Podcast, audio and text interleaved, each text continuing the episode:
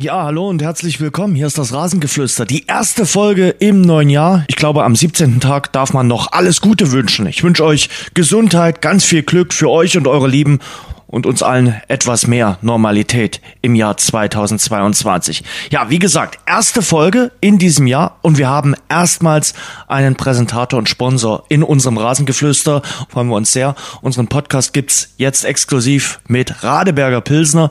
Dankeschön an die Brauerei vor den Toren Dresdens für den Support und die Unterstützung. Wir wissen das sehr zu schätzen. Prost. In den nächsten Wochen gibt's uns definitiv einmal pro Woche. Den Rhythmus versuche ich so gut wie möglich einzuhalten. Es gibt weiterhin viel Fußball, aber auch andere Sportarten. Zum Beispiel heute auch das Thema Handball-EM. Da spreche ich nachher mit dem Handballmoderator Jens Westen von Sky. Ich freue mich auf Toni Leistner in der heutigen Folge. Wir starten aber mit Thomas Narrendorf, Journalist bei Tag 24 und der Dresdner Morgenpost. Hallo Thomas. Jens, guten Tag. Was für eine Ehre, der erste 2022. Ja, ich freue mich sehr. Äh, sag mal, äh, wir haben den 17. Tag des äh, Jahres. Äh, die Vorsätze für das neue Jahr alle noch äh, haltbar bei dir? Ja, ich habe keine. Nichts vorgenommen? Sich Silvester oder am 1.1. was vorzunehmen, das klappt sowieso nicht. Mhm. Also bei mir zumindest nicht. Mhm. Also machen wir so weiter wie gehabt und versuchen gesund zu bleiben, uns gesund zu ernähren und alles weitere wird dann kommen. Ich sehe aber schon in den sozialen Netzwerken, der ein oder andere versucht zum Beispiel, sich noch gesünder zu ernähren, wenn man so die Bilderchen sieht, oder noch mehr Sport zu treiben. Also ich sehe einige, die da wirklich extrem viel Sport machen in den ersten Tagen des Jahres. Hoffentlich im, in der Hoffnung für diejenigen, hält das äh, weiter an. Mal schauen, ich bin da sehr gespannt. Ich bin skeptisch, ja. ja. Ich eher. okay. Äh, dann, dann, was ich gerade gelesen habe, Mensch, Wetten, das geht weiter. Das große Lagerfeuer der Nation. Du bist ja auch aus dieser Wetten, das Generation. Ähm, kannst ja. du dich daran erwärmen oder sagst du, ach, es wäre eigentlich gut gewesen, wenn es einmal gelaufen wäre, alle hätten sich nochmal versammelt oder sagst du, nö, schön, dass der Gottschalk auch äh, in diesem Jahr und 2023 einmal alle zusammenruft? Also ich bin ganz ehrlich, ich habe mir es, wann war im Dezember angeschaut. Mhm. Ich fand es nicht schlecht. Äh, man kann halt mal das Gehirn auf dem Sofa liegen lassen und einfach nur angucken und genießen. Und jetzt macht das weiter, die zwei Male. Soll er, wir werden Spaß dran haben, denke ich. Bin mal gespannt, also ob das noch so funktioniert. Bei vielen Sachen funktioniert es eben nicht mehr, wenn man sich so die Quoten anschaut, äh, dass man alle ja. so zusammenbekommt. Das schafft eigentlich nur noch der Sport. Das muss man ganz ehrlich sagen. Live-Sport, Live-Events überhaupt sind da wirklich äh, die große Ausnahmeerscheinung. Ja, das stimmt, aber man hat es ja gesehen im Dezember, es hat funktioniert. Es war die meist angesehenste Sendung im vergangenen Jahr. Also der aufgewärmte Gulasch hat zumindest geschmeckt. Mhm. Gulasch, ein gutes Thema. Ich habe gestern Gulasch gemacht, äh, war auch sehr lecker. Also und und Gulasch ist auch immer so ein Thema, schmeckt eigentlich am zweiten Tag noch viel besser als am ersten Tag, muss man auch sagen. Also von daher hast du mit deinem äh, aufgewärmten Gulasch äh, durchaus recht gehabt. So, Thomas, dann starten wir in die Woche. Wir haben uns am Freitag das letzte Mal gesehen im Rudolf-Habich-Stadion vor 1000 Zuschauern. Ich sag mal äh, als erstes, diese 1000 Zuschauer, es ist zumindest so ein Grundrauschen da. Also alles ist besser als ein Geisterspiel. Das ist richtig. Das Grundrauschen waren da. Man hatte zwischendrin mal das Gefühl, es sind einige mehr, aber es waren nur 1000, aber selbst die haben ordentlich Ballett gemacht. Also die Unterstützung war schon da. Hm? Und man hatte schon das Gefühl, dass Dynamo von der ersten Sekunde an, man muss wirklich sagen, von der ersten Sekunde an versucht hat, ins Spiel reinzukommen und den HSV permanent unter Druck zu setzen. Ja, das hat äh, mich ein kleines bisschen überrascht, aber das war wohl die Taktik, äh, die Hamburger nicht ins Spiel kommen zu lassen. Übertrieben formuliert haben sie ja schon an der Torauslinie der Hamburger angegriffen und die berühmte Fußspitze hat immer gefehlt. Ne? Die Hamburger haben genug Fehler gemacht, aber immer im letzten Augenblick, in der letzten Sekunde noch irgendeinen Körperteil dazwischen gekriegt. Ich kann mich nur an Daniel Heuer Fernandes erinnern, der auf den Ball tritt und bevor Christoph der Ferner kommt, hat er nicht dann doch irgendwie weggespitzelt.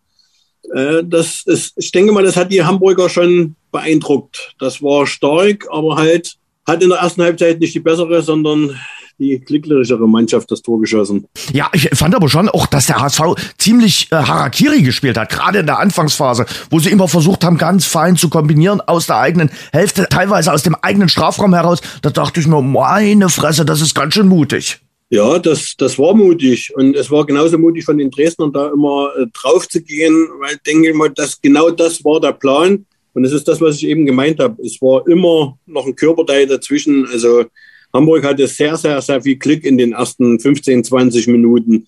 Das, das sah schon gut aus. Und man hatte nur die Befürchtung, oder ich hatte die Befürchtung, dass Dynamo das nicht über die Dauer durchhält, weil das war ja schon sehr kraftintensiv, alles so im Sprint äh, durchzuführen. Aber es hat geklappt. Mhm. Das äh, Führungstor für Hamburg quasi aus dem Nichts und ja, ich würde schon sagen, im, im Stile einer Spitzenmannschaft haben sie da den Führungstreffer dann erzielt, aus einer Chance ein Tor. Ja, das ist äh, aber auch diese, diese eine große Schwäche von, von äh, vom System von Alexander Schmidt. Sie sind halt konteranfällig. Es waren Ping-Pong-Bälle, zwei, dreimal wieder der zweite Ball an die Hamburger und dann ein langer Ball. Und wenn du zu sehr aufgerückt bist, die Bälle in den Rücken spielen und dann bist du anfällig. Und das hat man gesehen. Und da HSV hat halt dann auch die Klasse mit äh, Sonny Kittel und dann auch Robert Platzl, das perfekt äh, auszunutzen. Also da haben sie einmal nicht richtig aufgepasst, äh, die, die Staffelung nicht gestimmt und schon hat es geklingelt und dann rennst du hinterher. Aber im Gegensatz zu allen anderen 0 zu 1 Spielen haben sie zumindest noch einen Punkt geholt, wie, wie in Hamburg auch. Mhm. Ich fand den, den Pass von Sonny Kittel, der war natürlich extrem stark. Der war stark und äh, mit dem Schnitt hatte, denke ich mal, auch Julius Kade nicht groß gerechnet, weil normalerweise köpft er ihn raus. Aber auf der anderen Seite auch, es gibt in der zweiten Liga, denke ich mal, wenige Fußballer, die den Ball so gekonnt mitnehmen wie Robert Platzl. Also das mhm. war, schon, war schon top und dann die Ruhe zu behalten und den noch zu lupfen, war schon klasse. Aber Wenn, auch wie Dresden zurückgekommen ist, war klasse. Ja, auf jeden Fall. Wenn der HSV aber kurz vor der Halbzeitpause nach diesem äh, ganz schlimmen Fehlpass da von Chris Löwe ja. das 2-0 macht und zu Beginn der zweiten Halbzeit haben sie auch eine richtig gute Chance. Äh, dann ist das Ding durch. Ja, stimmt. Ja, und die, äh, sag mal, der Fehlpass von Chris, der, das darf nicht passieren, passiert aber immer wieder. Der erste Ball in der zweiten Halbzeit war eben auch wieder so ein Konter, wo alles aufgerückt ist und nur dieser schlampige Pass des Hamburgers Dresden vom Einschlag bewahrt hat. Da gebe ich dir schon recht. Aber es ist nicht passiert. Hamburg hat in der ersten Halbzeit Dusel in der zweiten Halbzeit am Anfang Dresden und deshalb geht das Ergebnis für mich in Ordnung, auch wenn Daniel Heuer Fernandes deutlich mehr zu tun hatte als Kevin Broll. Auf jeden Fall. Und der Ferner macht den hochverdienten Ausgleich. Äh, also sie verdienen ja. sich äh, diesen Punkt äh, und haben sich wirklich dieses, dieses Ausgleichstor nach rund einer Stunde auch mit einer sehr schönen Kombination dann verdient gehabt. Ja, das ist richtig. Am Anfang hat es ja noch so ausgesehen, als äh, würde Renzi den Ball nicht richtig mitbekommen, aber mhm. dann die Seitenverlagerung auf links zu Julius Kade, das war schon gut gemacht und seine butterweiche Flanke gleicht quasi seinen Patzer vom 0 zu 1 aus und Chris steht halt dort, wo er stehen muss, ne? Und macht einen rein. Und das ist halt Dresdens Lebensversicherung. Ja, das ist ja jetzt die große Frage äh, mit der Ferne. Ist äh, Dynamo zu abhängig von der Ferne? Die einen sagen, na ja, man hat sich ja jetzt auch in der Offensive äh, verstärkt. Es wird nicht mehr ganz so ausrechenbar sein. Aber der der Ferne ist eben der der Ferne und äh, das ist ein mhm. besonders guter äh, Jahrgang in dieser Saison, muss man einfach mal sagen. Ja, das sehe ich genauso. Ich meine, man kann hoffen, dass das mit äh, Václav Trischer jetzt mhm. etwas besser wird, dass er seinen, seinen Partner im Sturm mehr und mehr findet. Ich meine, der, der junge Tscheche hat gegen Aue gezeigt, dass er nur wenig Chancen braucht, um Tore zu erzielen. Jetzt gegen Hamburg hat er halt gemerkt, dass die zweite Liga doch etwas robuster und aggressiver ist als vielleicht die erste tschechische Liga. Aber er wird sich reinfitzen, er wird seine Tore machen, denke ich. Ja, ich hatte einen guten Eindruck von ihm. Also er hatte, die ja, haben dort vorne auf jeden Fall für Bewegung und Belebung gesorgt. Und ich fand, das war auch eine sehr, sehr mutige Ausstellung von Alexander Schmidt. Wirklich mit so vielen ja. offensiven Kräften. Er hat es ja am Tag zuvor in der Pressekonferenz schon so durchblicken lassen, dass er doch eher auf Offensive setzen wird gegen den HSV. Ja, hat Lager genau richtig damit. Und ich würde es als, gut, ich bin kein Trainer, aber ich würde sowieso eher meine Mannschaft nie nach dem Gegner ausrichten, sondern eher nach den eigenen Stärken. Und die Stärke von Dynamo ist eben dieses frühe Pressing, dieses Draufgehen, dieses permanente Stressen.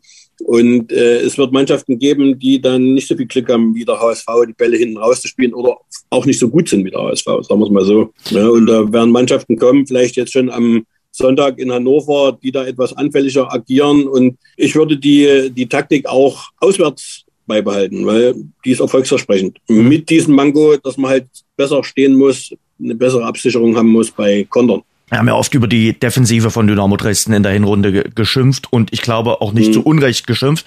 Aber das sah am äh, Freitagabend schon solider aus. Also klar kommt der HSV zu Chancen. Das ist eine top besetzte Mannschaft. Dass du da ja. nicht ohne äh, Chancen des Gegners durchkommst, ist ganz klar. Aber ich fand, auch wie sie hinten gearbeitet haben, äh, das war schon recht ordentlich. Das war ordentlich hat mir auch gut gefallen, aber jetzt gibt es halt dieses äh, Problem mit Michael Solbauer, er fehlt in Hannover. Ne? Und dann musst du die Abwehr wieder umstellen und schon hast du in den ersten Minuten mit Sicherheit wieder Probleme, äh, dich aufeinander einzustellen. Ich gehe mal davon aus, dass Michael Akoto in die, in die mhm. Mitte rutschen wird, neben Kevin Ehlers und Robin Becker nach rechts ja. draußen.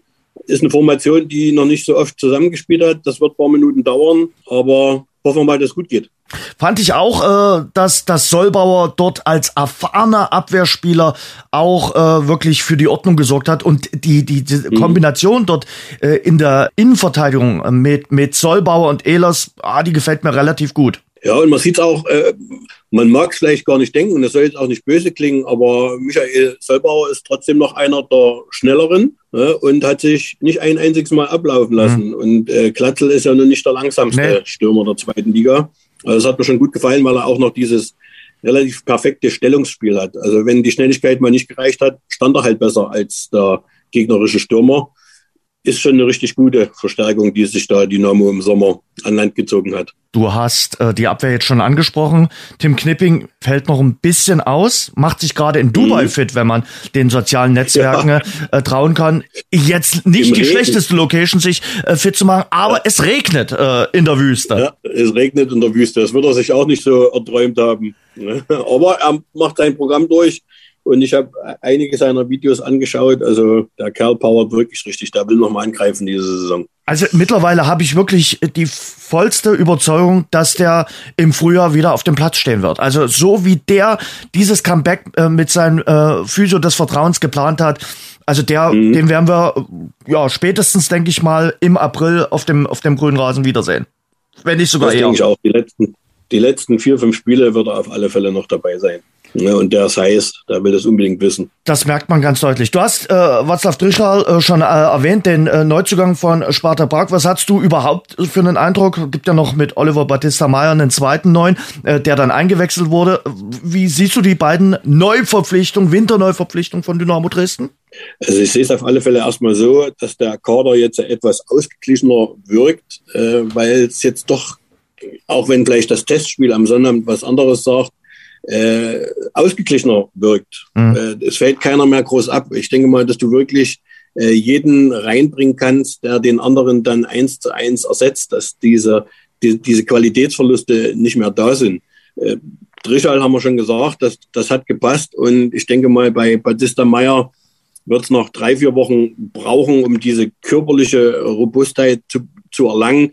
Äh, auch wenn er von den Bayern kommt, äh, die Regionalliga in Bayern ist doch was anderes. Da wird nicht so zur Sache gegangen. Und wenn er das dann sich angeeignet hat, fußballerisch mit Sicherheit ein, ein Riesengewinn. Das hat man in ein, zwei Aktionen auch schon am Freitag gesehen. Und ich glaube, das ist auch ein Transfer für die Zukunft, also den man da jetzt getätigt hat äh, mit ihm.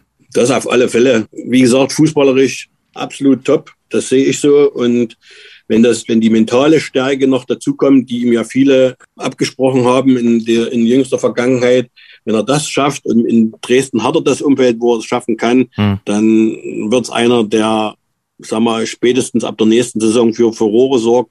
Aber ich denke mal, er wird sich auch jetzt schon reinfitzen und das eine oder andere Spiel von Anfang an machen. Man will äh, offensiv auf jeden Fall nicht mehr so ausrechenbar sein. Wir haben da ferner schon äh, erwähnt und ich glaube, da hat man auch äh, gute Chancen, äh, auch mit, mit einem Borello, der, der viel gemacht hat mhm. am äh, Freitagabend, der sicherlich da äh, einer ist, der für viel Torgefahr sorgen wird, hoffentlich in der Rückrunde.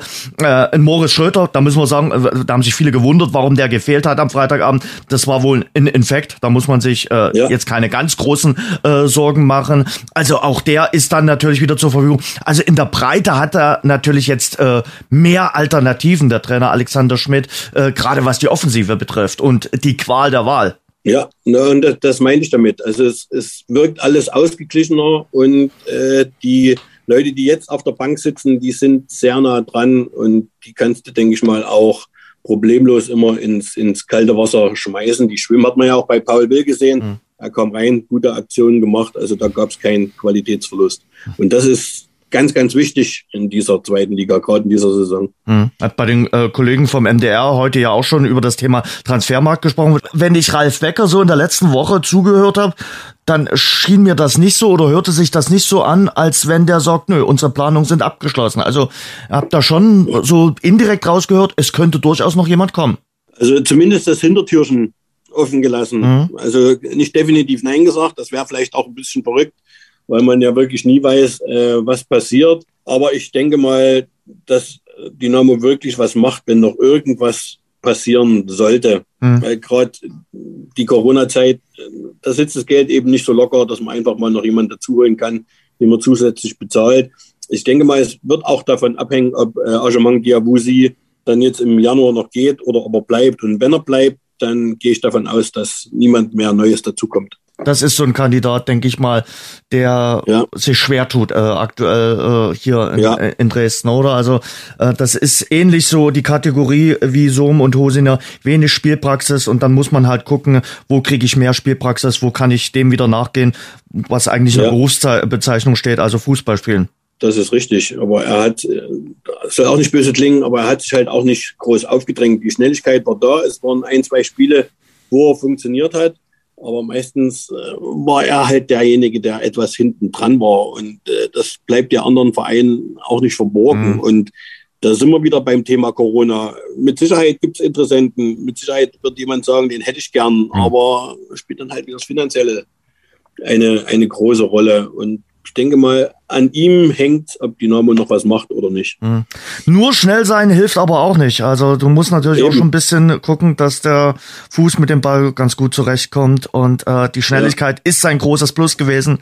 Er hatte aber auch ein paar äh, Schattenseiten und ein paar Schwächen. Ja, eben. Mit Ball am Fuß vor allen Dingen. Und äh, er hatte ja auch gerade äh, zur Drittliga-Zeiten genügend Torchancen, ja. hat sie alle nicht gemacht. Und das bleibt dann halt auch bei einem Trainer und auch bei einem Sportdirektor hängen. Mhm. Aber auch bei anderen. Das wollte ich gerade sagen. Das hast du ja gerade schon so ein bisschen durchblicken lassen. Das sehen natürlich auch andere mögliche Interessenten sagen, ah ja, mhm. wie gesagt, er ist eher schnell. Er kann uns da sicherlich helfen. Eine Mannschaft, die dann schnell umschalten will. Aber äh, ja, die, die, die Torgefahr ist jetzt nicht seine allergrößte äh, Stärke. Thomas, ich habe mit äh, Toni Leistner äh, gesprochen ähm, über das Spiel äh, Dynamo gegen den HSV. Das hat sich angeboten. Das sind ja mhm. nun mal immerhin seine beiden Ex-Vereine.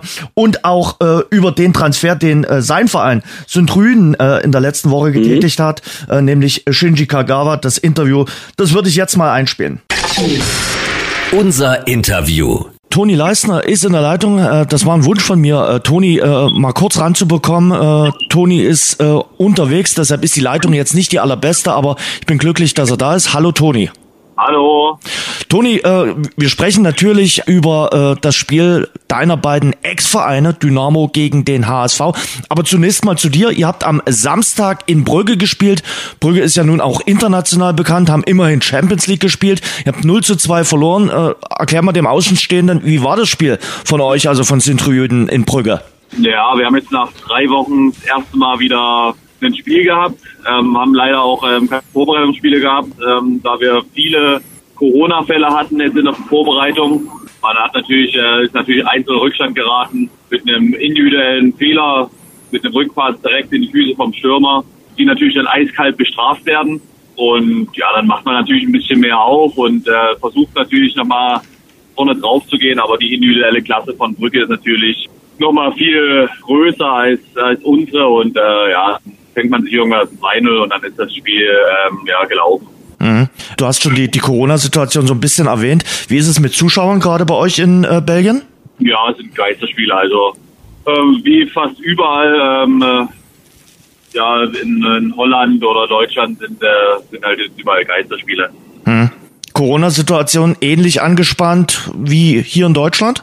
Ja, das, was man mitbekommt, sind die, äh, sind die Zahlen relativ hoch, aber ich glaube, ähm, dass auch äh, Belgien ähm, mit den Impfungen ähm, weit vorne ist, prozentual und auch jetzt beim Boostern, ich glaube, einen guten Zahn zulegt. Hm. Du hast jetzt schon ein bisschen erzählt, wie das Spiel in äh, Brügge war. Eure tabellarische Situation ist unteres äh, Tabellenmittelfeld, aber so nach ganz unten müsst ihr nicht schauen. Oder sagst du Vorsicht? Ja, es kann ja alles äh, immer schnell gehen im Fußball. Ne? Ja, wir haben jetzt am äh, nächsten Samstag ein ganz wichtiges Spiel. Da geht es gegen den Tabellenvorletzten und ja, da, da, da müssen wir eigentlich schon fast die gewinnen, damit wir da nicht noch äh, irgendwie weiter unten reinrutschen. Und äh, klar, es sind Tabellenvorletzter, aber wir haben äh, das Hinspiel das Pokalspiel gegen die verloren. Ähm, die sind fußballerisch ähm, echt gut. Ähm, kriegen es nicht äh, jede Woche auf den Platz, weil es ein relativ junges Team ist, aber da wartet auf jeden Fall ein harter Brocken auf uns. Jetzt habt ihr in der letzten Woche für Schlagzeilen gesorgt, auch für internationale Schlagzeilen, weil ihr einen prominenten Spieler verpflichtet habt äh, mit Shinji Kagawa. Ist der schon an Bord? Äh, ist der schon dabei? Also in äh, Brügge hat er ja wohl noch nicht gespielt. Ähm, nee, der hat noch nicht gespielt. Er sollte zwar letzten Freitag kommen, also wäre jetzt für den Spieltag und so nichts geworden, aber ich glaube, da gibt es irgendwie Probleme mit dem Visa. Ähm, ich glaube, da war, wurde irgendwas falsch ausgefüllt und wenn das irgendwie falsch ausgefüllt wird, dann äh, muss man das alles nochmal neu beantragen und das, das dauert alles seine Zeit. Ähm, angeblich soll er jetzt irgendwann Mitte der nächsten Woche kommen und ja, ich bin gespannt. Beim Ausfüllen von Visa-Anträgen muss man ganz, ganz vorsichtig sein und achtsam. Äh, frag nach bei Novak Djokovic. Mm, aber äh, zu, zu äh, Shinji Kagawa, ähm, da, damit äh, hat der Verein natürlich auch äh, für Aufsehen äh, gesorgt. Ähm, das liegt auch sicherlich daran, dass ihr den verpflichten konntet, dass ihr japanische Investoren habt. Ja, unser japanischer Investor ist ein, äh, ein relativ oder ein ganz großes äh, Tier da in Japan. Ähm, der hat da irgendeine so Internetfirma, die wirklich so, ja, so wie Amazon auch sowas verkauft. Ähm, ja, die machen gefühlt alles. Äh, die haben so, ich glaube, sogar japanische Pornos. ich glaube, so hat er angefangen, sein Geld zu verdienen. Und ja, das ist halt äh, da der Internetriese und ähm, deswegen denke ich schon, dass er mit seiner Person da ähm, äh, Shinji Kagawa irgendwie überzeugen konnte. Hm. Bist du gespannt, was das wird mit Kagawa, der ja jetzt zuletzt auch in Griechenland nicht mehr das auf den Platz bringen konnte, was er zum Beispiel in Dortmund gezeigt hat? Oh ja, ich denke, ähm, dass er auf jeden Fall hier was anderes vorfinden wird, ähm, gerade weil wir auch viele japanische Spieler haben. Ähm, mhm. Ich denke schon, dass das dann äh, vielleicht den Wohlfühlfaktor noch mal ein bisschen äh, erhöht auch wenn man seine Landessprache sprechen kann und so. Und deswegen äh, erhoffe ich mir viel, dass er vielleicht nochmal ähm, zu seiner alten Stärke zurückfindet. Wer weiß, was in Griechenland gelaufen ist, äh, kann ich ja nicht beurteilen, äh, aber ich glaube schon, dass er ähm, ein Mann ist, der uns auf jeden Fall extrem weiterhelfen kann, gerade spielerisch. Hm. Zum Freitag. Dynamo gegen den HSV, das Duell deiner beiden Ex-Vereine. Ich habe es gesehen bei dir äh, bei Instagram in der Story hast du natürlich gepostet, dass du das Spiel dir angeschaut hast. Ähm, warst du jetzt neutraler Beobachter oder hat das Herz schon in irgendeine Richtung geschlagen? Ja klar, im Endeffekt ist dann, äh, war ich natürlich so ein Ticken mehr für Dynamo, mhm. ähm, weil es natürlich meine, mein Heimatverein ist, meine Heimatstadt und ich muss sagen, wir haben es extrem gut gemacht. Ähm, ich glaube, dass der HSV äh, gerade in der ersten Halbzeit ähm, froh sein konnte, dass sie da in Führung gegangen sind. Das war ja ein Torschussverhältnis, äh, keine Ahnung, von 10 zu 1. Und ja, ich war echt äh, sehr angetan von der Art und Weise, wie die Name aufgetreten ist. Ja, vor allen Dingen in der Anfangsphase fand ich, sind, sind früh draufgegangen, haben versucht, äh, die, die, die Schwächen des HSV aufzuzeigen. Auf der anderen Seite muss man sagen, der HSV in der ersten Halbzeit im Stile einer Spitzenmannschaft aus einer Chance ein Tor gemacht. Ja, das ist ja, wenn man die individuelle Qualität vom HSV sieht, ähm, dann ist natürlich klar, dass dann ähm, vielleicht mal eine Chance ausreicht. Ja, das ist vielleicht das, was Dynamo noch ähm, vielleicht fehlt in dem letzten Moment, dass man ähm, auch mal so den Fehler vom Gegner bestraft, gerade wenn man so gut äh, so draufgegangen ist und gepresst hat. Aber ich glaube, es war ja, im Endeffekt äh, kann man von einem gerechten Unentschieden reden. Verdient das Remis? Ja, auf jeden Fall. Also gerade wenn man auch nochmal ähm, die Chance gesehen hat ähm, von Königsdorfer, mhm. wo er von der Außen da aufs kurze Eck schießen will gegen Heuer Fernandes oder wo er dann aus der Mitte nochmal aus dem spitzen Winkel zum Abschluss kommt. Ich denke schon, dass dann auch mal Chancen da waren auf beiden Seiten.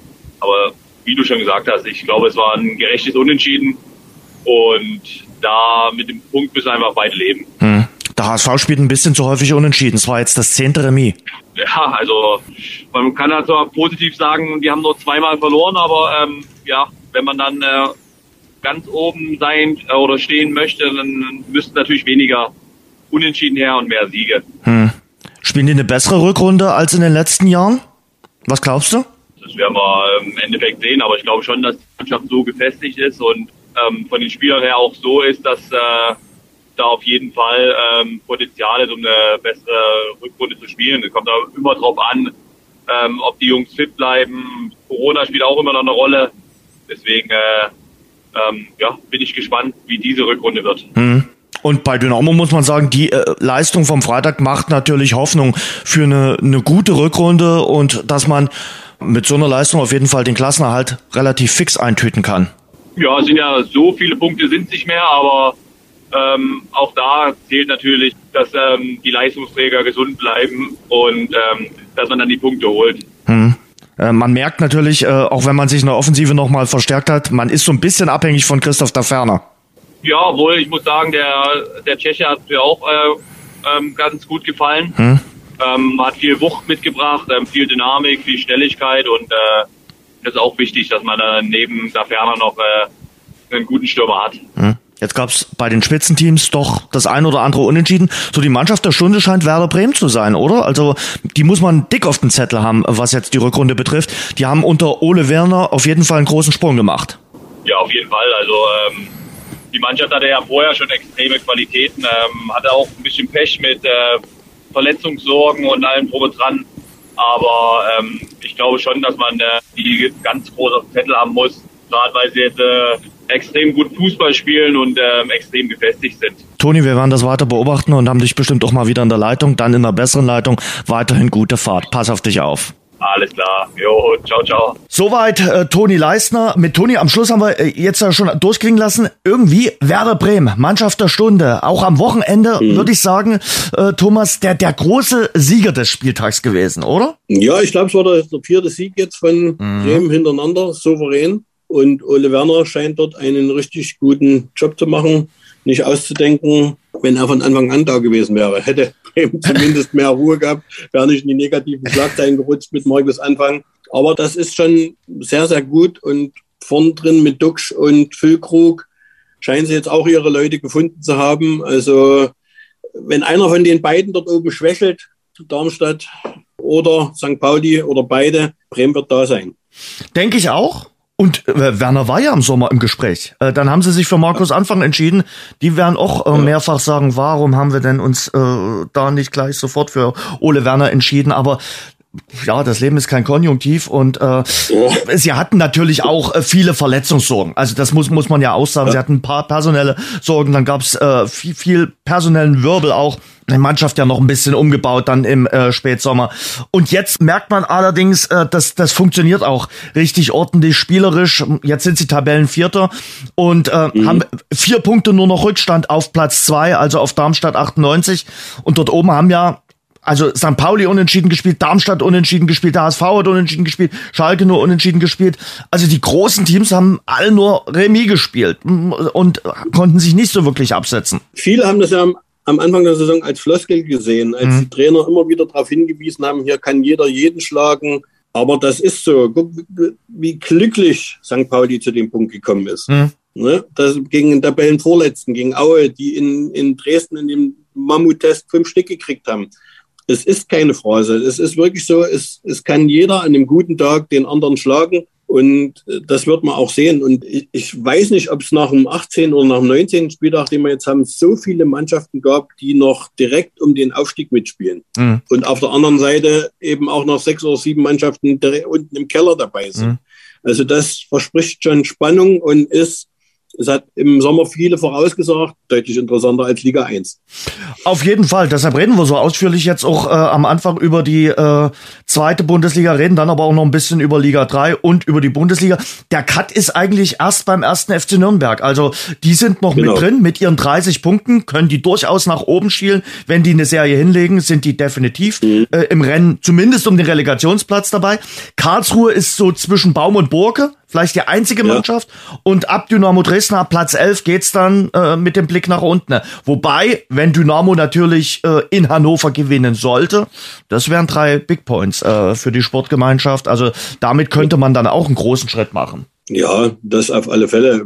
Ist, ist den Jungs in Hannover zuzutrauen. Aber ich habe auch, selbst wenn sie es nicht schaffen sollten, keine Angst, weil es sind noch genug Heimspiele. In den Heimspielen mhm. haben sie zum großen Teil überzeugt und du verlierst auch nicht jedes Auswärtsspiel. Und daher denke ich, dass das Dynamo in, in aller Ruhe und ohne Stress äh, schaffen wird und nicht bis zum 33. Spieltag äh, zittern muss. Den 34. Spieltag mag ich noch gar nicht so denken, hm. wenn es da wirklich für beide noch um was gehen sollte. Hm was dann in Dresden abgeht. Machst du dir um irgendwas bei Dynamo Dresden Sorgen? Über die positiven Ansätze haben wir ja über vieles gesprochen. Äh, Gibt es so irgendeinen Punkt, wo du sagst, ah, da muss man aufpassen? Na, sportlich eigentlich nicht. Ich wollte eigentlich nochmal auf das Corona-Thema mhm. hinaus oder darauf eingehen, weil das ist die einzige Sorge. Und ich denke mal, die treibt jeden Verein an, äh, was, was passiert, wenn es dich so erwischt wie die Bayern vorige Woche. Mhm. Wenn acht, neun Stammspieler ausfallen und äh, du dann wirklich mit einer, wie es Ralf Becker gesagt hat, äh, einen U19-Spieler vielleicht hochziehen musst, zum mhm. Profi machen musst, um deinen Kader überhaupt aufzufüllen. Also das wäre meine einzige Sorge bei Dynamo, dass das kommen könnte. Davor ist man nicht gefeit, auch wenn sie relativ äh, rigoros ihre, ihre Maßnahmen umsetzen und bisher gut durchgekommen sind. Aber man sieht es halt eben auch bei den Bayern. Es, du bist ja nicht gefeit davor. Das macht ja keiner absichtlich und äh, das ist die Angst, eigentlich die einzige Angst, die ich bei Dynamo habe, dass es irgendwann mal für ein, zwei, drei Spiele äh, Personal so richtig reinhaut und man vielleicht dann nicht vom Fleck kommt. Da ist man ja auch geläutert. Man war ja auch eins ja. Der, ersten Teams, die davon betroffen waren vor zwei Jahren.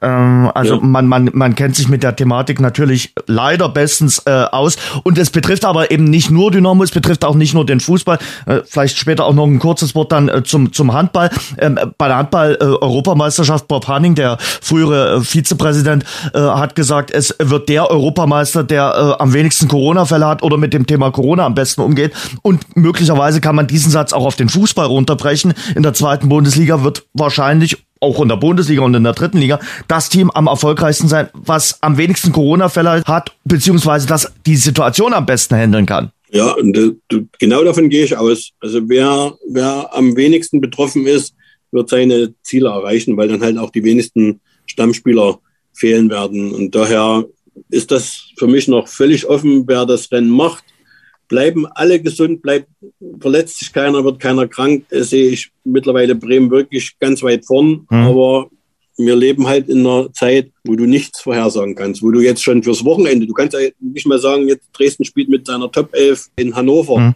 Wenn dann am Freitag vielleicht noch äh, drei, vier positive Tests kommen, dann musst du deine Erwartungen schon wieder herunterschrauben. Mhm.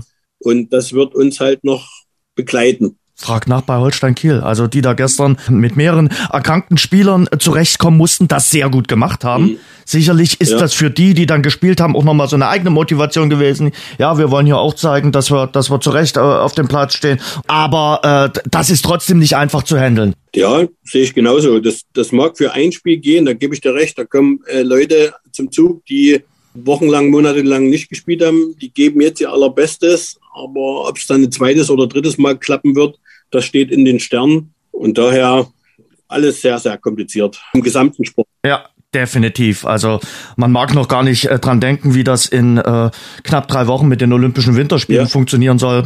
Kann ich mir momentan noch nicht so richtig vorstellen, aber es soll ja äh, funktionieren. Mal schauen. Ich denke mal, die nächsten Wochen werden, was das Thema Corona, speziell Omikron betrifft, noch sehr, sehr intensiv werden. Da werden wir uns mit, mit äh, dem Thema noch intensiver befassen müssen bevor es dann hoffentlich auch wieder eine etwas entspanntere Phase im Frühjahr geben soll. Ähm, das Thema Zuschauer. Also weißt ja. du, wo, in welchem Bundesland welche Regel gilt? Ich habe jetzt nochmal nachgeschaut. In Hannover dürfen zum Beispiel 500 Zuschauer sein. Äh, da muss man ja, ja auch immer gena ganz genau studieren. Dort 500, dort 300, dort 1000, dort 3000. Also das ist doch verrückt, oder?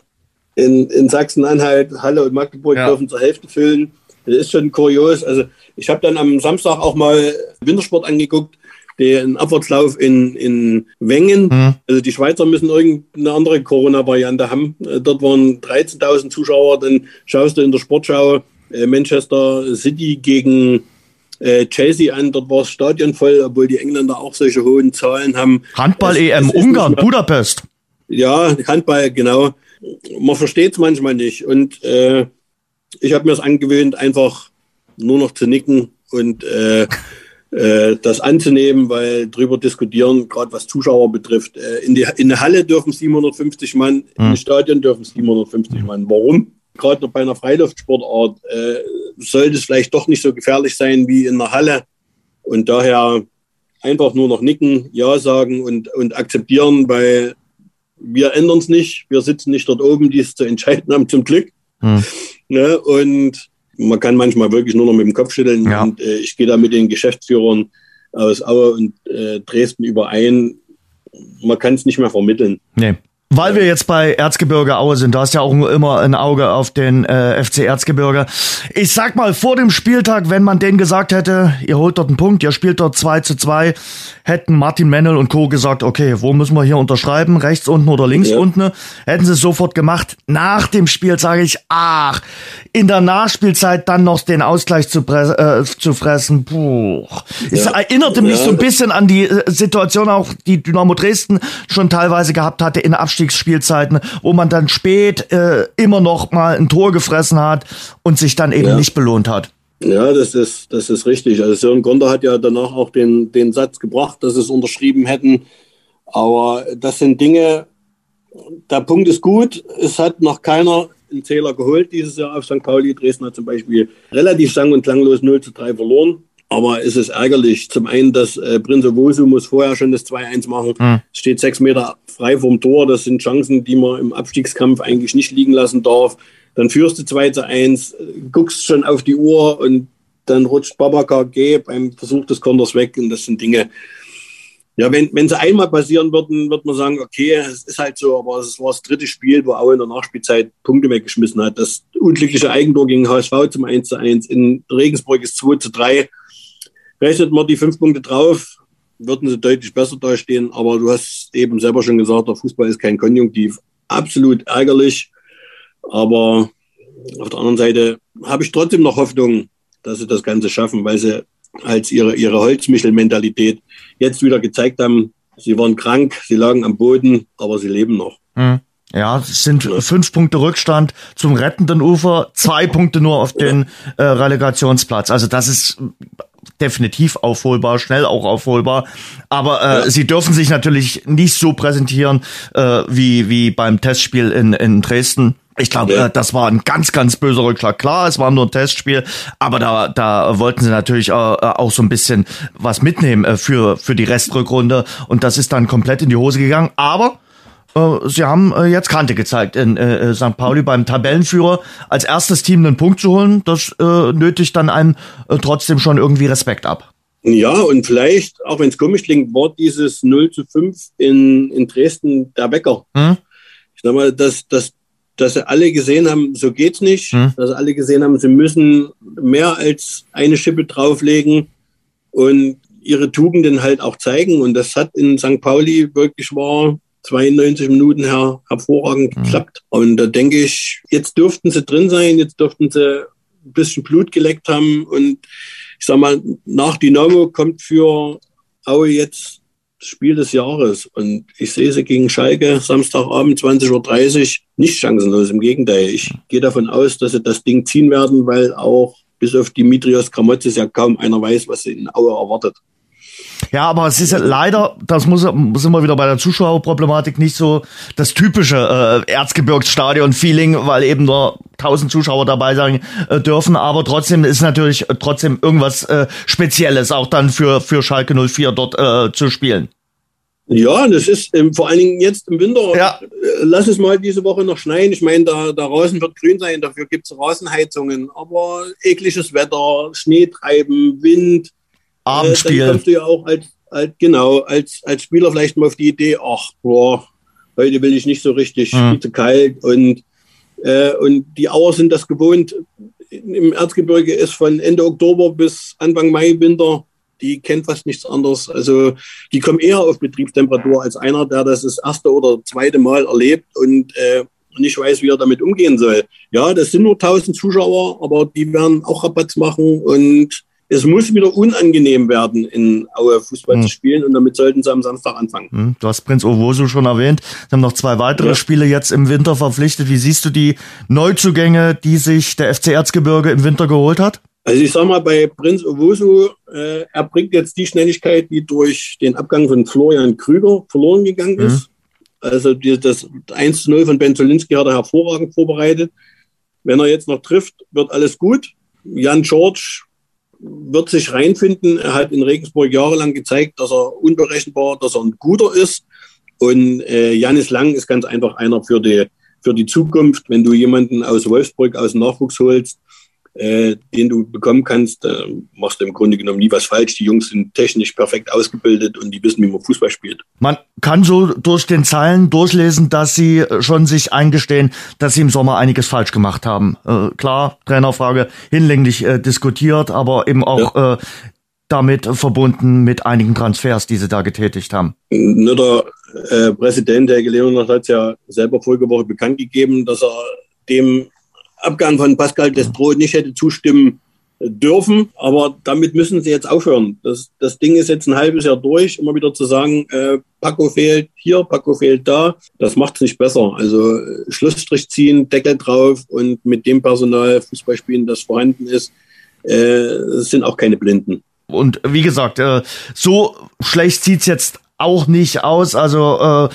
wenn sie wenn sie jetzt mal ins Rollen kommen, wenn sie mal eine kleine Serie starten können, dann kommen sie dort hinten auch weg. Aber sie müssen natürlich ja. äh, irgendwann gerade zu Hause zu alter Stärke zurückgewinnen und äh, dann ist die Mission Klassenhalt nicht komplett ausgeschlossen.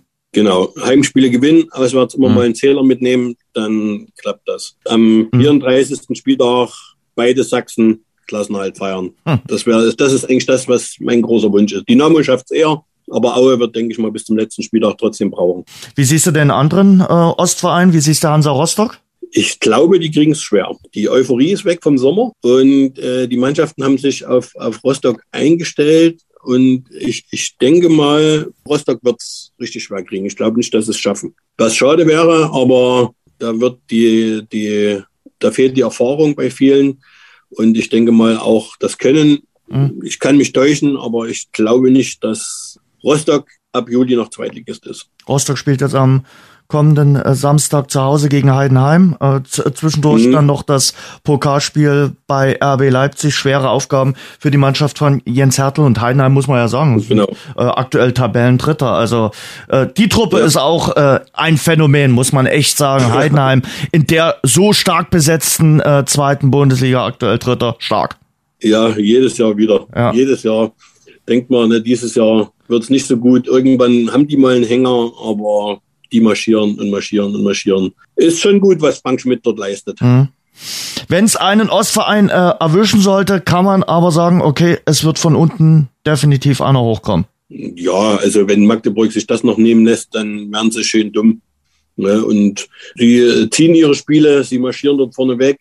Äh, man kann davon ausgehen, dass die Mannschaften hinten sich auch gegenseitig immer wieder die Punkte wegnehmen. Also bei Magdeburg habe ich überhaupt keine Angst, dass die, dass die noch scheitern werden. Dafür ist die Truppe zu gut, dafür ist Christian Tietz zu erfahren.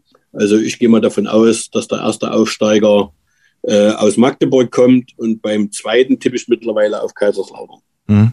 Die auch äh, jetzt äh, in die Spur gefunden haben, hatten ja auch große ja. Anlaufschwierigkeiten äh, in dieser Saison, aber mittlerweile in die Gänge gekommen gegen Meppen, die ja nun auch nicht schlecht drauf waren, äh, ja. gerade vor der Winterpause 4 zu 0 zu gewinnen. Hut ab. Ja, das ist, das ist gut. Man muss Marco Antwerpen mit Sicherheit nicht mögen, aber er scheint dort jetzt äh, eine gute Mischung gefunden zu haben. Und, ja, und auf der anderen Seite Kaiserslautern in der zweiten Liga, das, dort sollten sie auch wieder hin. Traditionsverein gehört dort äh, definitiv rein in die äh, äh, zweite Bundesliga, waren auch immer schöne Auswärtsfahrten.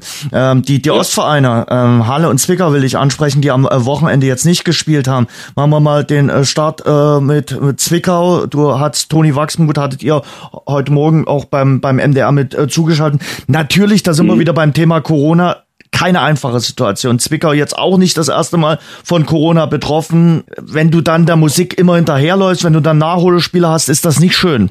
Nee, das ist nicht schön, vor allem, weil du ja, du kannst ja nicht trainieren, also zumindest nicht regulär trainieren. Du kannst vielleicht zu Hause deine Sit-Ups machen, vielleicht mal die sechs, sieben Meter durchs Wohnzimmer sprinten, aber mehr bleibt dir ja mhm. nicht. Mhm. Und dann fehlt dir halt die körperliche Frische. Und das ist auch nicht so dahergesagt. Man muss sich ja nur mal Joshua Kimmich vorige Woche angucken. Der war nach, das sah nach 60 Minuten aus, als müssten sie jetzt ihn gleich vom, vom Platz tragen oder in ein Sauerstoffzelt mhm. stecken. Also das geht an keinem Leistungssportler vorüber. Und das ist eben dieses Komplizierte. Du musst dann sofort wieder spielen, weil es den nächsten erwischt hat oder derjenige ist gesperrt oder ein anderer ist verletzt. das ist ein Raubbau an deinem Körper, den du betreiben musst. Und äh, das ist bei Zwickau genauso. Die kommen jetzt alle wieder rein, aber ob sie alle sofort wieder Fuß fassen und 90 Minuten spielen können, das bleibt abzuwarten. Und deshalb muss man auch jede Niederlage, darf man nicht ganz so kritisch sehen, wenn man die Hintergründe kennt. Mhm. Halle mit neuem Trainer, äh, mit äh, André Meyer äh, der genau. aus der Regionalliga gekommen ist, äh, konnten auch nicht spielen. Auch da Corona, Türkgücü München mit Corona-Fällen, mhm. äh, das Spiel auch äh, abgesagt worden. Wie siehst du denn äh, den Hallischen FC, der unter Schnurrenberg doch eine richtige Talfahrt dann am Ende äh, der Hinrunde hingelegt hat, äh, am Ende des äh, vergangenen Jahres. Aktuell mhm. sind sie Tabellen 14. Äh, schaffen die den Turnaround mit neuem Trainer? Ja, ich habe durfte André Meyer in 2019 war zusammen mit seinem Bruder ja in, in Aue. Genau. Da durfte ich ihn zwei, drei Monate als Co-Trainer erleben. Absolut solide, klar in der Ansprache und auch mit dem, mit dem Feedback im Kopf, wie man Fußball zu spielen hat. Äh, ich denke mal, er wird neue Impulse setzen und die Mannschaft dort unten auch rausführen. Plus für ihn, dass er in Halle geboren ist. Also er kennt auch das Umfeld, er, er kennt die Region. Also ich denke mal, ist ein, ist ein guter Mann, alle hätte, äh, Ralf Minge hätte eine schlechtere Wahl treffen können. War der absolute Wunschkandidat, äh, dass sie ihn bekommen ja. haben, dass sie ihn loseisen könnten, äh, war für Halle ganz, ganz wichtig. Wenn man sich den Kader anschaut, ja. klar, die, auch die hatten personelle Sorgen, Verletzungssorgen, ähm, aber wenn man sich den Kader anschaut, der Kader ist besser als Platz 14. Ja, ne, das, das auf alle Fälle. Und ich denke mal, es dauert nicht lang, bis sie die, die unteren Tabellenregionen verlassen haben. Also Dafür wird Adrian Meyer schon sorgen und mit ihm die, die Spieler, wenn nichts dazwischen kommt. Nochmal der kurze Ausflug in die Bundesliga. Äh, die Bayern haben ja. am Samstag gezeigt, wo der Frosch die Locken hat, nach dem kurzen Ausrutscher gegen äh, Gladbach, Corona-bedingte ja. Ausrutscher, haben sie in Köln wieder gezeigt, äh, wer Herr im Hause ist in der Bundesliga. Ja, wenn du einen Robert Lewandowski hast, da kannst du dir auch ab und zu mal einen Ausrutscher erlauben. Und wirst trotzdem am Ende mit großem Vorsprung Meister, weil die anderen eben noch weniger konstant spielen. Mhm. Und das Einzige, was sie da gelassen haben, war das Trikot von Manuel Neuer für äh, Trainer Baumgart. Also der hat sich dann. Ja, wie hat er eine Mütze jetzt? richtig, richtig, war eine schöne Aktion da, äh, das muss man äh, sagen. Bei Borussia Dortmund, äh, die haben zwei Siege jetzt äh, eingefahren in Frankfurt und gegen Freiburg gewonnen, aber die große Diskussion natürlich das Thema Haaland, der jetzt auch das Fass mhm. äh, aufgemacht hat ja, äh, im Grunde genommen baut er dem Ganzen, glaube ich, nur vor, dass im äh, Sommer das äh, Kapitel Haaland und äh, Deutschland beendet ist und ein anderer großer Verein äh, dann sich mit seinem Namen schmücken kann. Das, das sehe ich genauso. Also ich glaube nicht, dass er in, in Dortmund bleibt. Für Dortmund wäre es schön, aber. Für die Bundesliga wäre es schön. Für die Bundesliga wäre es schön. Und, aber ich gehe davon aus, dass ihn irgendjemand dort wegkauft, egal wer es ist. Ja. Weil äh, sein Berater ist, denke ich mal, zu mächtig und vielleicht auch ein bisschen zu geldgeil, um sich das entgehen zu lassen. Das muss man eben sagen. Äh, und äh, egal, ob das jetzt 70 äh, oder 80 Millionen sind, für den Haaland hm. mit all seinen Qualitäten, dann kneifst du auch nochmal alle Augen zu und sagst, selbst wenn wir jetzt Corona haben, die lege ich auf den Tisch. Hm. Und bei Vereinen, ja. die einen Investor oder irgendeinen Staat im Hintergrund haben, denen ist das sowieso Wumpe, ob das 70, 80 ja. oder 100 Millionen sind. Ja, und gerade äh, die, die Saudis oder aus die komplett aus den arabischen äh, Ländern. Mhm. Das dürfte ja trotzdem Kleingeld sein, was sie immer in der Hosentasche mhm. mit sich herumtragen. Dortmund tut das Geld mit Sicherheit gut, aber mit Haaland geht dann eine Attraktion verloren. Auf jeden Fall. Bin mal gespannt, Muss ob sie, kommen. Ja, das konnten sie ja eigentlich immer äh, ganz gut äh, so Stürmer ersetzen. Lewandowski, Aubameyang. Ähm, das wird ihnen vielleicht auch dann bei Haaland gewinnen. Möglicherweise haben sie ja. den äh, Kandidaten schon in der Hinterhand. Ja. Aber Dortmund muss halt, deshalb verstehe ich es, wenn sie ihn unter, unter Druck setzen. Mhm. Du brauchst Klarheit. Ja. Ich denke mal, schwer das noch bis April oder bis Anfang Mai, dann kriegst du ja überhaupt keine Ruhe mehr in deinen Kader rein. Das ist es eben. nur um, ja. um den jungen Norweger dreht. Also entweder ja oder nein und das relativ zügig. Und wenn er geht, hat Dortmund auch Gewissheit und können sich umschauen. Mhm. Und ich glaube, sie werden es anders tun als in, in, in Gladbach, äh, wo es ja auch äh, zwei Spieler gibt, äh, die jetzt äh, gehen, äh, dass man dann ähnlich wie im äh, Fall Ginter handelt und sagt, okay, Haaland sitzt jetzt erstmal auf der Bank. Gladbach eben mit diesen zwei Abgängen, wo feststeht, die werden äh, zum äh, Saisonende gehen. Aber Ginter sitzt jetzt erstmal auf der Bank. Oh, der hat schon eine ganz schöne Fleppe gezogen, äh, als er wusste, okay, mein quasi Nachfolger Friedrich spielt jetzt von Beginn an. Ja gut, bei Ginter liegt es vielleicht noch, oder nicht vielleicht, da liegt es ja anders als bei Haaland. Haaland hätte ja noch Vertrag bei, bei Dortmund. Mhm. Also er bringt auch im Sommer noch das nötige Kleingeld ein. Matthias hm. Kinder eben nicht. Hm. Für den können sie jetzt noch verlangen. Im Sommer wäre er ablösefrei. Hm. Und ja, das ist das, das ist das Profigeschäft halt. Dann setzt du halt auch einen Spieler unter Druck, hm. indem du sagst, hier kommst du auf die Bank, sieh zu, dass du noch wegkommst und wir kriegen Geld, wenn du eh gehen willst. Sein Marktwerk steigt ja nicht, wenn er auf der Bank sitzt. Und daher wird äh, Gladbach noch alles in die Wege leiten, um ihn noch loszubekommen für ein paar Euro für ein kleines Geld äh, im Winter. Also ja. das bleibt auf jeden Fall noch spannend. Zwei Wochen ist das Transferfenster noch geöffnet. Wir haben, äh, bevor dann am Wochenende wieder der reguläre Spieltag in den Ligen ist, äh, noch äh, Pokal unter der Woche. Highlight sicherlich das Berliner Derby. Wen siehst du da ja. favorisiert? Hertha oder Union? Na, favorisiert ganz klar Union. Aber es ist ein Pokalspiel. Mhm. Und daher. Oh, sag's bitte also Hertha, nicht. Nee, ich sag's nicht. Hertha erschreckt mich in dieser Saison richtig. Union begeistert mich, mhm. aber es ist ein Spiel. Es ist, da kann wirklich alles passieren. In, Hertha schießt nach 30 Sekunden ist 1-0 glücklich, mhm. Union rennt an, kann alles passieren. In der Saison gleicht sich das aus. Mhm. Da ist das Kräftemessen klar. Union ist oben, Hertha ist unten. Aber in einem Spiel kommt es auf die Tagesform an, bei mhm. den beiden Mannschaften. Ich sag mal, bei RB gegen Rostock, äh, da braucht es, denke ich mal, nicht nur die Tagesform bei Rostock, aber hier sollte es ausgeglichen sein, wobei es, denke ich mal, doch etwas für Union spricht. Das hätte man vor ein paar Jahren auch nicht gedacht, dass in, in so einem Spiel äh, dann quasi Union vielleicht sogar leichter Favorit ist bei so einem Spiel. Wahnsinn. Ja.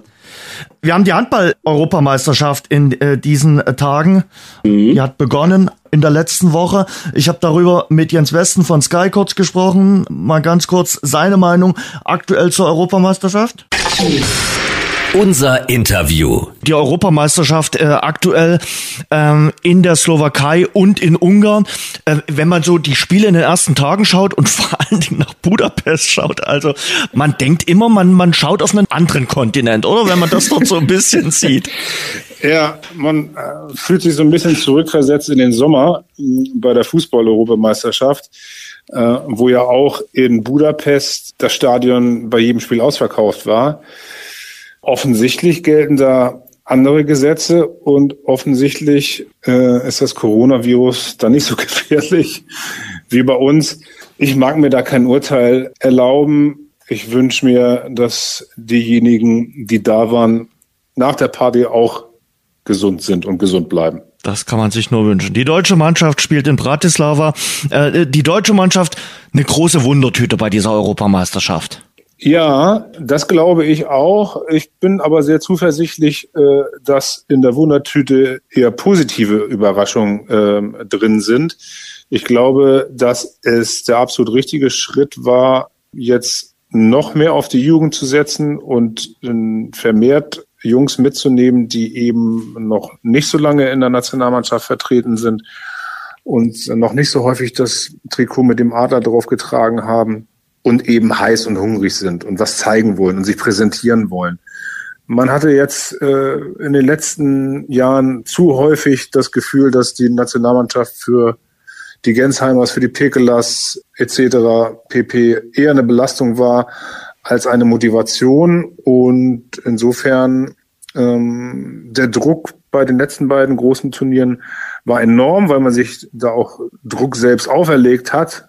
Projekt Gold, Projekt Tokio ist in die Hose gegangen. Wir sind Sechster geworden und das enttäuschend nach dem Viertelfinal aus gegen Ägypten. Das waren enttäuschende Turniere. Man hat sich zu großen Druck gemacht. Jetzt ist äh, so gut wie gar kein Druck da. Es erwartet eigentlich niemand das Halbfinale. Wenn es klappt, ist wunderbar. Es ist sehr unwahrscheinlich, wie ich finde. Aber eigentlich können die Jungs frei aufspielen und haben ja auch eine überschaubar schwierige Vorrundengruppe. Hm. Und dann sag mir mal, äh, wer sind die Favoriten, die üblichen äh, Verdächtigen, also die, die auch bei den letzten Turnieren fett abgeräumt haben? Ja, also ich habe den größten Respekt davor, äh, was in Skandinavien gerade im Handball geleistet wird. Dänemark, Weltmeister, Olympiasieger. äh, in Norwegen, die eine starke Mannschaft aufgebaut haben, um Sander Sargosen, um Harald Reinkind äh, und wie sie alle heißen, die kennen wir alle aus der, aus der Bundesliga.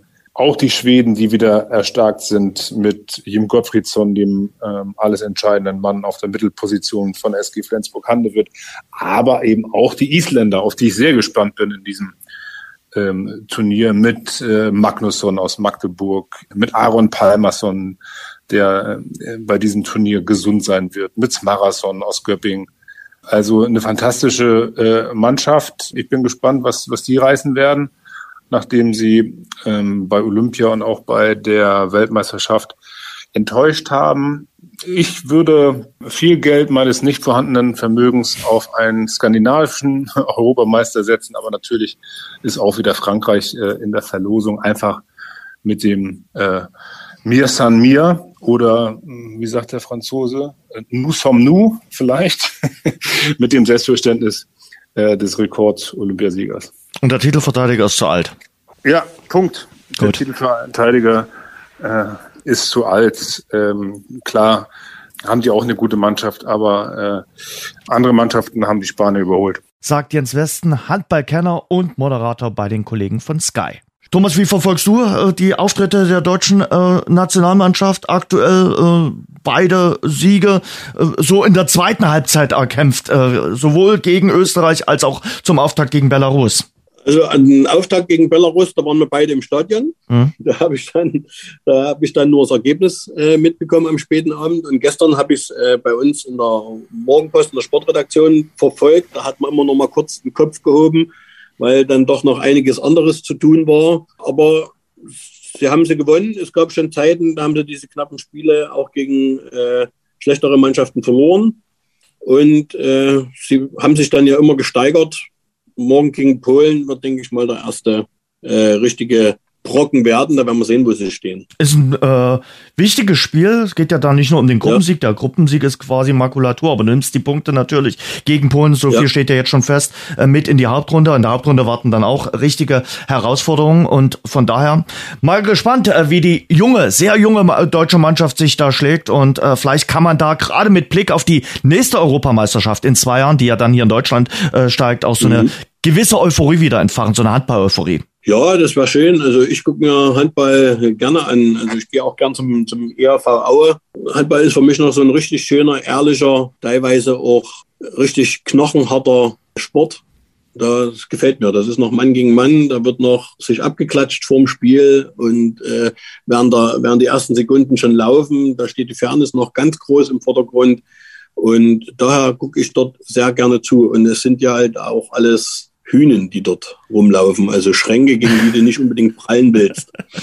Muss ich dir komplett recht geben, finde ich, äh, sehe ich ganz genau so. Also das ist wirklich vor dem Spiel alles sehr freundlich. Dann in den ersten Sekunden gibt man dem anderen Team noch mal kurz den Ball, damit die auch so ein bisschen Gefühl für den Ball bekommen. Dann 60 Minuten voller Kampf, voller Einsatz ja. und nach dem Spiel egal wie es ausgegangen ist, wird sich abgeklatscht und äh, ja, man quatscht wieder miteinander. Also wie gesagt, äh, ja. so das äh, für was der Sport eigentlich stehen soll. Genau, so soll er sein. Thomas, hat großen Spaß gemacht. Ich wünsche dir eine schöne Woche. Wir hören uns bald wieder hier im Rasengeflüster. Jens, ich danke dir auch. Schöne Woche und bis bald. Soweit Thomas Narrendorf, der Kollege von der Dresdner Morgenpost und Tag 24. Und das war unser Rasengeflüster, die erste Folge im Jahr 2022. Der Fußball-Podcast exklusiv mit Radeberger Pilsner. Tradition verbindet, Leidenschaft vereint. Radeberger, das Pilsner. Passt auf euch auf, wir hören uns nächsten Montag wieder. Bis dahin.